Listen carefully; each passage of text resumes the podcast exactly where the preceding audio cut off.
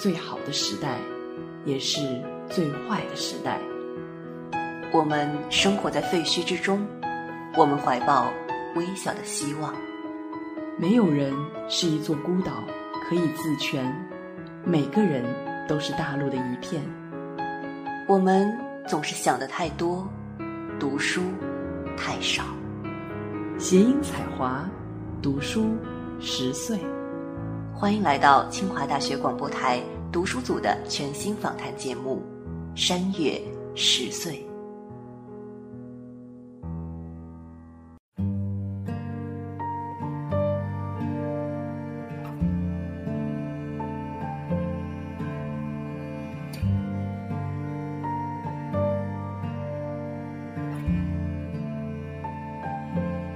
各位听众，大家好，欢迎大家来到新一期的《山月十岁》，我是蒋灵山，我是唐灵月，我是东东，我是超超。之前的节目当中呢，东东跟超超与我们分享了他们关于村上春树的阅读体验。那今天呢，我们就选择了一本书名非常有意思的，跟大家一同分享，名叫《世界尽头与冷酷仙境》。我之所以会发现这本书呢，是因为之前在网易音乐上面看到唐有说到这本书。那唐先来跟我们说一说，为什么突然会提到这本书吧？其实我是在之前看过这本书，是作为我的睡前读物。我们之后会聊到，它是用平行世界这种写作手法，一节一节的，这样每天晚上看一节《世界尽头》，再看一节《冷酷仙境》，然后就正好睡觉。当然这是我的设想，后来我就花了大概一晚上把它看完。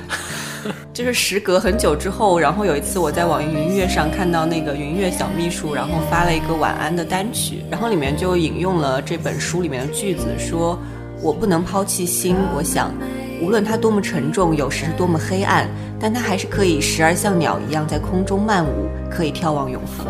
然后我就看到这个，就想起当时熬夜看书那个镜头，然后我就发了一个，我说我好想再看一遍，然后就被灵山看到，说那我们就一起来讨论一下这本书吧。所以从刚刚躺分享的那句话当中，大概能窥探到这本书的某些情节。那我就先来给大家介绍一下这本书大概的情节。这本书呢是村上在一九八五年的时候写的。这部书呢由两个似乎完全不相干的故事情节组成。两条情节交叉平行的展开，单数二十章为冷酷仙境，双数二十章为世界尽头。在冷酷仙境部分中，主人公我是组织下属的一名计算师，组织为了与另一机构工厂竞争，开发了一种叫模糊计算的技术。我是这项技术的试验品之一。这项在被试验者的意识核中做手脚的技术，最终使我丧失意识。进入了没有心、没有记忆、没有自我的世界尽头，成为世界尽头部分中那个被割去影子，在图书馆阅读古梦的我。在称为世界尽头的那个高墙围绕的小镇里，我与影子相互合作，策划逃离小镇，返回现实世界。但就在逃离成功在望之时，我却选择了留下来。这本书我们可以看到，它其实有两个世界，一个叫世界尽头，一个叫冷酷仙境。其实关于这个世界尽头跟冷酷仙境有非常多的解读，它们代表了可能完全不一样的含义。那首先让东东跟我们分享一下你所看到的世界尽头和冷酷仙境是什么样的。首先，这当然是两个完全不同的世界，所以很多人会对这两个世界去理解村上在这里面对它赋予的含义。我看到了有一些解释，比如说有一种解释，他认为在这里面世界尽头是失去了进化的世界，因为世界尽头里面的动物就是独角兽嘛，在那个冷酷仙境里面，他有介绍到独角兽其实是被进化抛弃的一种物种，它其实不适合生存在这个世界上，因为它的独角兽的特殊的结构，所以就会认为世界尽头。是一个被进化抛弃的世界，然后也是其实同时又是作者希望固守的世界。他不希望这个世界不停的在进化，进化就会抛弃掉人的很多的自我呀这样的东西。而冷酷仙境反过来就是充满了进化的世界，比如说这里面有这个计算室啊，然后这些都是现代科技带来的产物。然后他把人进行了异化，所以他认为这些进化是对人的一种本身的一种破坏，这是一种解读。还有一种解读认为世界尽头是内部世界。而冷酷仙境呢是外部世界，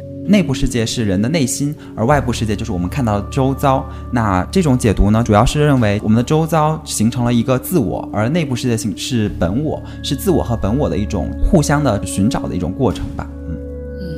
其实刚刚提到这个进化的世界跟没有进化的世界，会让我们想到之前读的《美丽新世界》，它其实也带着这样的一种对于现代科技高度发达的一种担忧。我想，可能这本书里面也会有。大概类似的一种看法吧。我觉得应该多少有一些，就是刚好是村上在写这本书的那个年代，刚好是计算机技术发达的年代嘛。然后他可能也确实是对计算机技术的发展对人的影响有很大的担忧，所以他写成了这样一部小说。当然，他和《美丽新世界》的担忧可能又不是一样的。他主要的担忧的是对人的这种自我、对人的这种自由、对于人在这种高度发达的资本主义这种体制下的这种变化产生了担忧吧，多少有一些不一样。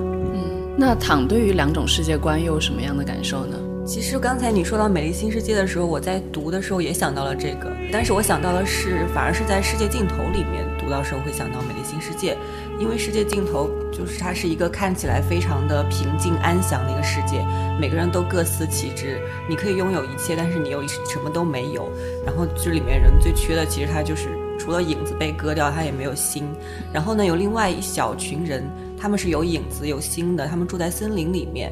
这一点其实我当时在聊《美丽新世界》那本书的时候。我就把这个弄混了，我就是一直想在那个书里面找，我说好像我读过说有一群住在森林里面的人，但是就怎么都找不到我想象中的那一群人。后来因为复习这个《世界尽头冷酷仙境》，我才意识到原来我把两本书读串了。其实那个《美丽新世界》的男主角那个野蛮人最后也到了森林里面，只是嗯，但是那个森林就是和这个里面的人物是不太一样的。那个森林里面的除了那个野蛮人之外的那些人是真正意义上的原始人，而《世界尽头》这本书。书里面的那些人，他是一个就是有影子、有心，可以有东西去感受这个世界，进行一个感知的这样一群人，生活在森林里面。嗯，那超超呢，又有什么样的感受？首先，我觉得就是虽然我们在看这本书的时候，其实是双线。一起在进行的两个平行的世界一起在发展。那实际上看完了之后，你会意识到，就是其实冷酷仙境最后的结束的地方，其实似乎是世界尽头的开始的地方。就是最后冷酷仙境的那个主人公，他脑子里面的这个世界，就是他进入到脑子里面这个世界，这个世界实际上就是这个世界尽头。那东东讲了几种，就是针对两个世界的理解。那我也读完也有一个想法，冷酷仙境里面的主人公和村上很多作品里面的主人公很相像，青年，然后独居，对世界的很多事情其实是漠不关心的状态，他们都渴望着某一些改变，但实际上都处于一种一拳打在棉花上面那种完全无法影响周围世界的这样的一种状态。然后他们试图去寻找某些珍贵的、他们丢失掉了的东西的这样的一种感觉。我觉得可能世界尽头有一种它和影子分离的这个样子，仿佛就是一个纯粹的自我和一个社会性的自我的这样的一个分离。在冷酷仙境的这个世界里面，实际上是不存在这种社会性的东西的。但是人的心又是一定会产生欲望，这个欲望就一定会产生就是社会性的关系。所以在世界尽头里面，人就必须得丢掉自己的这个心。所以主人公。也和他的影子分离了，但最后主人公试图带着影子一起离开这个世界，所以在这个时候，我觉得他可能是认为，就是完全抛弃掉社会性的部分，把自己和这一部分分离，这个做法是没有办法达到他最初想要追求的那种纯粹的目的的。但是即便如此，他仍然让影子出去了，但自己留在了世界尽头。所以这一点看来，似乎又是他仍旧希望在这样的世界里面去寻找到他自己的答案。这样，嗯，其实刚刚超超把我们引向了下一个问题，就是最后的这个决定。我本来其实是一直想着要逃离这个小镇，但最后他却选择了和影子分开，自己留在了世界尽头里面。关于这样的一个决定。刚刚超超有所解读，那我想问问各位又是如何看待他的这样的一个决定的？会不会跟这两个我在不同的两个世界里面，他们所做的各种各样的事情有所关联？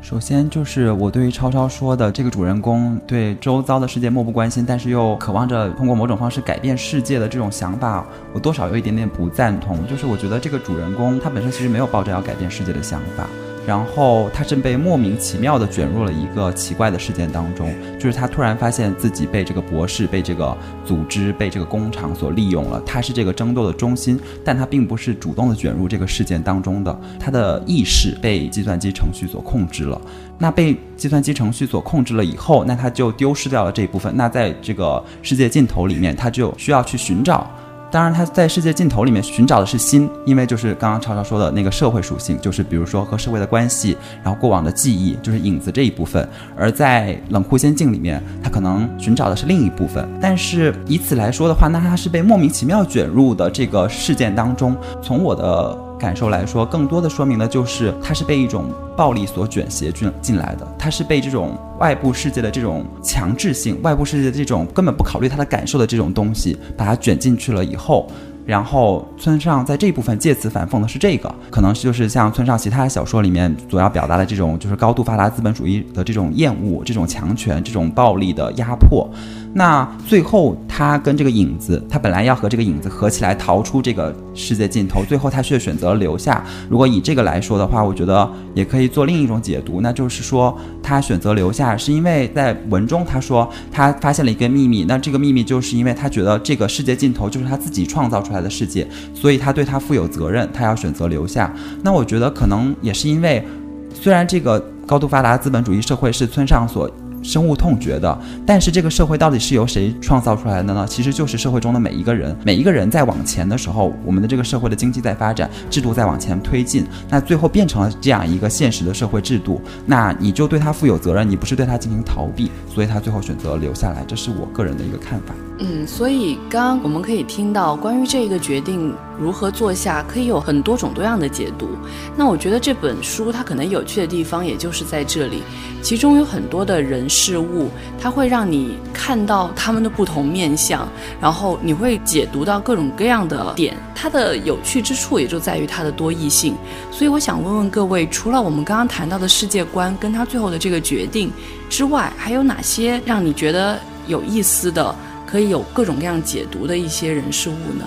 其实，如果大家一开始读这个书，刚开始读到世界尽头的部分的时候，其实会觉得就是世界尽头东西特别的，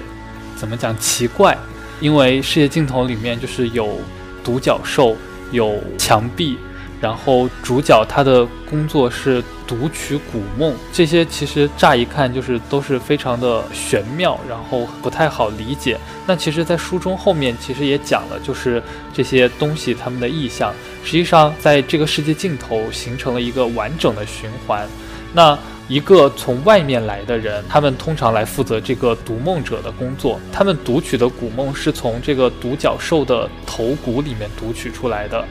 实际上，这个独角兽它们的作用是用来回收进入到这个世界的人他们的内心，因为进入到这个世界尽头的人需要把他们的心剥离掉，那这样的心就会被独角兽进行回收，然后储存在他们体内。死去的独角兽会把这样他们储存的这个内心的残渣放在他们的头骨里面。然后读梦者的工作实际上就是，虽然叫做读取古梦，实际上他们并没有读到什么东西，他们要做的只是释放掉储存在这些头骨里面的新的残渣，然后让它消失掉，回到自然，然后这样就形成了一个循环。当新进入这个世界的人的内心也已经完全消失掉的时候，他们就失去了读梦的这样的一个工作，然后完全的融入到了这个世界尽头，成为这个小镇的一员。实际上这个过程当中，像我刚才所讲，这里。所剥离掉的心，可能就是和我们希望在这个世界尽头里面所摒除掉的社会性的自我、社会性的关系一样。当你刚进入的时候，实际上因为你的心并没有完全的消失掉，其实社会性关系除了带来一些不好的东西以外，实际上也是会带来对。一些善意的感受，所以这个也是世界尽头这个地方所矛盾的一个地方。因为其实如果只是丢掉坏的东西的话，其实大家都是很愿意的。但是完全丧失掉社会性之后，其实我们显而易见的就是在这个世界尽头一成不变，人没有任何感情上的大的这种起伏。然后，比如我和图书馆的女孩相遇，帮助我读梦的这个女孩，她实际上可能愿意和我在一起，但其实没有那种强烈的爱意的感觉。在心丧失的同时，这些东西也一并丧失掉了，我们彻底的失去了人与人之间的这种社会上的关联。所以，这也是这个世界尽头所矛盾的一个地方。超超刚刚说到了这个世界尽头这里面这个古梦，然后读梦，然后释放到空气中这样一个循环。那我就刚好因为在看到世界尽头。开始的时候，他就说了，他一进来他就发现，就是西门是这个小镇的唯一入口，镇的四周高达七八米的长墙，唯独飞鸟可以经过。然后他在这个镇子里面待了很长一段时间，他都觉得这个镇子很不自然，但他又没有发现这个不自然的地方在哪里。直到他后来意识到，读梦是一个释放的过程，这样能形成一个循环。开始的时候他就发现，这样一个完美的世界，它是缺少循环的。那我就发现，在这本小说里面，其实村上也在反复的强调出口和入口。他其实，在后面的小说一《E.Q. 八四》里面，也是在反复的强调这件事情。这里面也就有这个含义吧，就是在村上的理念里面，他觉得世界是由出口和入口造成的。如果只有就是入口的话，你的世界就没有办法形成循环，这个世界就没有办法进行下去。那我觉得这是一种隐喻吧。另外，这个书在最开始写到冷酷仙境的时候，就是这个主人公进到一个电梯里面，然后进到一栋大楼里面，这个大楼就像一个。冰冷的世界，然后那里面的房子的编号是看上去没有规律的。那我看到一个解读，就是说，比如说这个房间的编号它是九三六一二一三和二十六，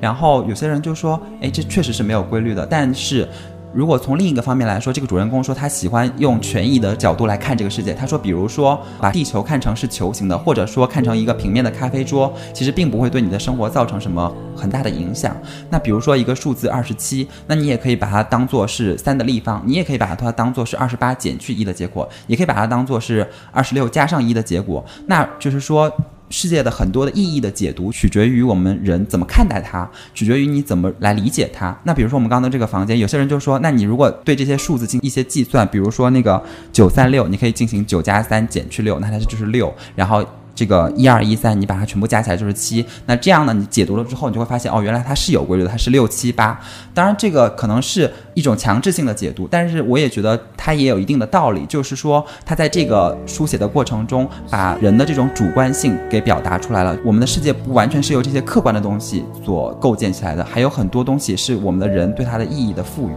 我在读的过程中间有一个很直观的一个意象，就是声音。就在最开始冷酷仙境的时候，主人公刚刚进到这个大楼里面，发现接待他的那个女生是讲不出声音的，就是指他用读唇术跟他交流，然后一直下到找到博士之后，才意识到原来是博士把他这个孙女的声音给消除掉了。然后博士掌握这种声音的消除之术，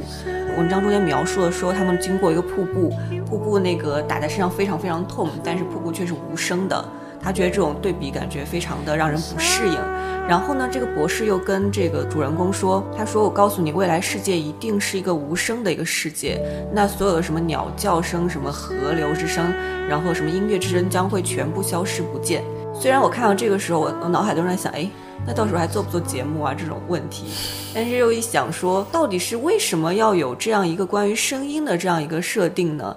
然后他其实后面有讲到说，拿到那个独角兽的狗骨的时候，拿那个火块在他头上敲击，他本来以为会发出那种硬物碰撞的那种声响，结果没有想到只是很轻轻的咕了一声。所以这些关于声音的一些描写，就是让我感觉非常困惑。我不知道这个声音在这个冷酷仙境中间到底起到一个什么作用。后来我就找了一些那种解读，有的人就说这个声音的消失是象征着这个冷酷仙境里面一种疯狂进化的一种标志，说声音消失是完全不符合人类的这样一种生存的一个状态的。未来社会如果是想要把声音什么都消除掉的话，就是意味着这个社会的节奏在飞快的前进，然后也是和这个世界尽头产生一个对比。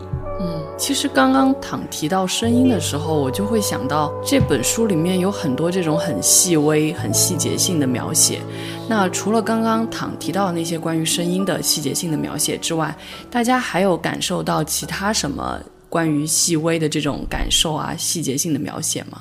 其实我想补充一个关于刚刚躺说到这个声音的这个细节。其实，在最后我们刚刚谈到最后这个决定的时候，他留下来其实还有另外一个原因，就是他发现和他待在一起的那个图书馆女孩，虽然她的影子已经死去了，但她还部分保存了新的某种特质，就是因为他发现那个图书馆女孩听到音乐以后是会有部分的那个记忆再回来的。有很多人认为这个音乐其实就代表着村上所非常推崇的艺术和爱。反过来呢，在这个世界尽头里面，因为没有了声音，那就不会有音音乐。其实你在这个书里面你会发现，在冷酷仙境里面，这个主人公很多时候。是通过听音乐来传达他当时的那种感想的。那如果这个声音没有了的话，音乐也就会没有了，那爱也就会没有了。对，那个世界尽头里面，他们也是跑到那个发电站那里，然后去寻找乐器，然后应该也是在寻找乐器，是他们去寻找心、寻找爱的这样一个过程中间非常重要的一个环节。那回到刚刚灵山说到那个问题，就是细节性的感受。其实我觉得读村上的小说有一个很大的兴趣点，就是去发现他描写的那些细致入微的感受。就有一些感受是我生活中会有，但是如果让我来写，我是写不出来的。但是村上写出来之后，我就会觉得，哦，原来生活中我有这个感受。那比如说最开始的那个，就他描写那个电梯，他在电梯里面计算他左右的那个。口袋里面的那个钱币的数量，然后他突然发现他算错了，于是他决定要现在重新开始重新算的时候，突然这个电梯的门就打开了，然后打开了以后，他就说他没有意识到这个电梯打开这个事实。其实生活中我常常会有这样的情况，就是有的时候我会在专注一件事情，然后比如说有个人从我旁边经过了，我可能从我的那个视觉接受上来说，我是知道那个人经过了的。比如说一会儿你在问我，我刚刚从你旁边经过，你有没有看到我？我回想的时候，其实我能想起来。你从我旁边经过了，但当事实的时候，我的思想专注在另一件事情上，我就会忽略这个感受。所以他把那个感受描写的非常的好，那我就觉得这样的细微的描写让我印象很深刻。刚才东东讲的电梯，其实电梯就是开篇第一章第一段话里面进行了一个描述，然后我就是也是因为看了这个情节，还觉得很吸引人。因为他在电梯里面就说，这个主人公进入电梯之后，他不知道电梯是上是下，然后进行了很长一段的乱七八糟的遐想，这个就感觉哦，完全就是我生活中间会发生的一个事情。然后另外一点就是他在数，刚才东东也提到说数那个钱币，然后发现数错了，数错之后，他就会感觉到这是一个不好的一个兆头，他必须要再数第三遍，确认一下到底是世界上出了问题，还是自己刚才某一次数钱出了问题。我就觉得这个真的是一件非常写实的一个事情，但是确实是，如果是我在日常生活中间要进行写作的话，我绝对不会把这些细节写出来。但是看到他进行这样一些细节的描写的时候，我会立刻就联想到自己生活中间的各种各样的瞬间和细节。其实说到这个，我就不得不说，必须要跟各位听众承认一下，关于这本书，我并没有真正很仔细的阅读完，我好像是以每屏五秒的速度把它浏览完的。那最开始我自己去看到这个，刚刚不管是东东也好，或者是躺也好，很称赞的开头，我会觉得特别的烦躁。就是为什么你要写这么多关于电梯的上下，以及你在数钱币的过程，能不能赶快进入主线情节，然后直接遇到那个女孩，然后他们怎么怎么样？但是可能是跟自己的心境有关，当时自己也处于一个很烦躁的状态。你去看这种细节描写的时候，我觉得是需要心蛮静的下来才会感受到的。不知道两位有没有什么想法？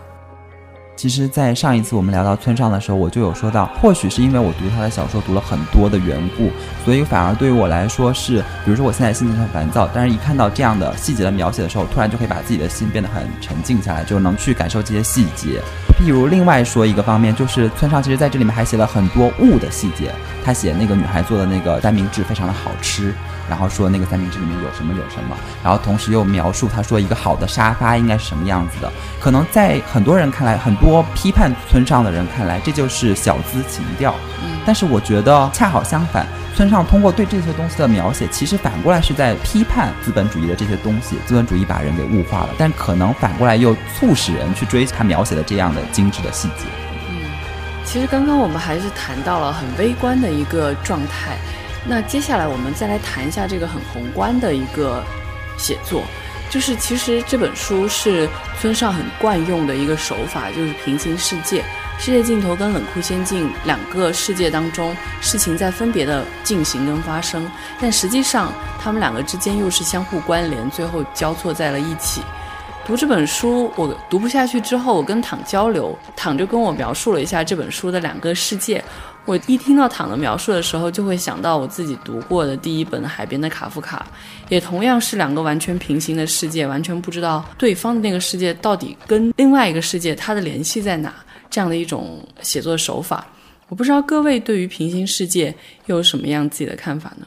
村上这个平行世界的这个写法对我来说就还挺奇妙的，因为它是两个平行世界，而且它又不是那么的复杂，所以它交错开来读的时候，你也不会说，比如说读到世界尽头的时候你就忘了冷酷仙境，读到冷酷仙境的时候你就忘了世界尽头，它只是刚好是两个交错出现，而且你会知道它一定到最后是会有关联的，否则它就是两本独立的书嘛，所以你就会抱着这个期待，最后它会怎样产生这个连接，就像读推理小说一样，所以呢。你像其实村上写的这样的小说本身就是有荒诞性，然后写人的内心世界。如果他像写成马尔克斯那样的，或者写成一些意识流小说那样的，那他就不可能成为一个畅销小说。那我觉得村上之所以在写这样的严肃的内容的时候，反而却能变成一种畅销小说，我觉得跟他这种写作手法多少也是有一点关系的。嗯嗯，其实我读村上作品不是很多，《海边卡夫卡》很早先看过。没有什么特别深刻的印象了。然后上一部比较有印象，应该就是《E.Q. 八四》，它也是类似的这样一种写作手法，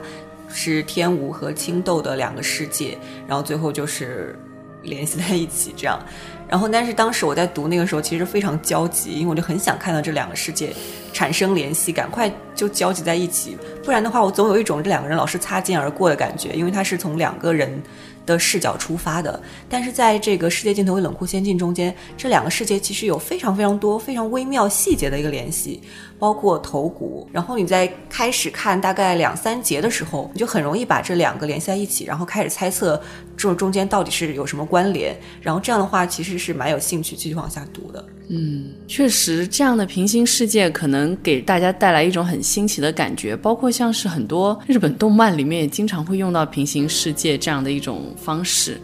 那我们再回到这本书，其实这本书里面会看到很多我们之前聊过的一些书的影子，然后看到的时候可能会很新奇，比如说。他有谈到局外人，然后里面就说那个主人公的口头禅是“怪不得我”。那我想问问各位，又看到了哪些有意思的彩蛋呢？我来说几个我发现的彩蛋吧。第一个就是，其实我上次有介绍到说，村上惯用的一种比喻手法，就是用抽象来比喻抽象。然后在这里面，其实他一开始的时候，他就说了一个很神奇的事情，他说那个长廊像普鲁斯特的作品一般长，就是长廊是一个具体的东西，然后用一个作品来比喻它。然后还有就是这个彩蛋跟超超有关。可能以前超超写过的读书组的稿子里面，然后大家总是说洗发香波，然后我刚好看到了那个女孩的头发漾出洗发香波的气味，然后我就很快注意到了这一句。超超的原文是：那个坐在自行车后座的女孩呢？什么空气中弥漫着洗发香波的味道？超超是不是从这里学来？对啊，那就是从这里面来的句子，但应该不是来源于《世界尽头与冷酷仙境》，应该来源于《且听风吟》。所以其实可能村上就 是很喜欢用洗发香波。但其实洗发香波的味道不一定都是好闻的，比如说我就有被黑过，说洗发水有咖喱味。你的洗发水不是应该是蒸鲜的味道吗？蒸蒸鲜的味道。然后说到这种前后关联，其实还蛮多的，比如说那跟那个 EQ 八四其实有有蛮多相像的地方，比如说 EQ 八四，我们上。一次在聊村上的时候，说到那个开头，就说那个听到那个交响曲就能想到那个作者的人，世上也没有几个。然后他在这里面就说，试想一下卡拉马佐夫兄弟三兄弟的名字：德米特里、伊凡、阿廖沙，以及同父异母的斯美尔加科夫，能一口气说出卡拉马佐夫兄弟中的兄弟名字的人，世间又有几个呢？然后你看到这句话的时候，你就会觉得，哎，这不就是村上惯用的技术吗？然后其实还有一个就是。他有在里面说说，总的来说，我的健康如春天的熊，就跟那个就是挪威的森林里面那个春天的小熊，你就会很容易想到。然后对于。就像那个唐之前在说一样，你读一些书的时候，你就会觉得这样发现了，就觉得是一个彩蛋，就是他们互相之间有映照。那刚才东东讲到春天熊那里，我印象也很深刻。我之前有用这个词去称赞别人，但是就别人就不懂，然后以为我在说他胖，然后想说，哎，好吧，就是算了，以后还是少用这样的词为妙。然后其实刚才东东提到一些，里面还有一些也是，就是除了刚才我们讲局外人，它里面也会涉及到主人公读的一些很多一些作品，比如说他读屠格涅夫的那个《罗亭》，然后春潮什么的。最开始他还说他觉得屠格涅夫笔下，还有包括像斯汤达笔下红与黑、于连这样人物，都是他比较能够产生同情心的人物，而托斯托耶夫斯基笔下人呢，就缺点你很难把它说成是缺点。你就是对他同情不起来，但是我们就会看到他的最后呢，就开始读那个 卡拉马佐夫兄弟，所以我觉得哎，也是蛮有趣的。对，所以可能这本书里面，我觉得后来能够稍稍读进去的原因，也是因为它里面的对话会让你有很多有意思的共鸣。然后可能会觉得，哎，这个对话还不错的样子，然后能读下去。像刚刚躺说到说他去夸赞别人像春天的熊一样的时候，别人可能会产生误解。那其实我觉得在这本书里面，他其实写了很多的胖女孩，但是我觉得他在这个书里面写的胖女孩是可爱的，然后让人觉得喜欢的。里面还有一句话说，人的胖法和人的死法一样，差不多一样，多种多样。就是说，胖本身不是导致这个人受欢迎和不受欢迎的因素，就是你胖也可以胖得很美丽、很可爱、很惹人喜欢。读到这个的时候，就会觉得啊，好，反正最近我也没有在减肥，然后胖一点就胖一点，反正胖下去也没关系，反正胖不是决定你受不受欢迎、受不受人喜欢的一个因素，脸才是。对啊，所以你就足够受欢迎了。林珊，你要相信你的美就是够了。对，并不美。其实东东提到这个的时候，正是刚好让我再发泄一下对于这本书的一点点不满。我读到特别前面说胖的这些特点的时候。我反而觉得是一种很讽刺的感觉，就是你为什么不能写一个正常的女生？你要强调她就是胖，然后又胖的很美，因为这个世界好像就不是这样的。然后你要这样写，会让我反而觉得很不爽。但我觉得你这个想法就不对，就是一个胖女人也是一个正常的女人，她就是一个很正常的体态，就是一个很普通，就和你说她是一个长头发的女孩，她是一个穿着蓝色连衣裙的女孩，没有任何区别。不要对于这个事情太敏感，可能吧。实际上听了大家这么多介绍，或许我觉得还是有一些想法，然后想去读这本书的。因为毕竟它还有这种关于自我的追寻，或者是关于这种不同的世界，他们是如何运作，对于资本主义，或者说对于这种高度发达的科技，对于进化这样的词的一些反思，大概都是我会很感兴趣的话题。我想。我们聊完这次节目，当我有一个比较更加稳定的心情的时候，再拿起这本书，想必可能就会更加有读的兴趣了。那希望大家也能像我一样，在听完这期节目之后，能够读一读这样的一本书。今天的节目就到这里了，我是蒋灵山，我是唐林月，我是东东，我是超超，我们下期节目再见，再见，再见。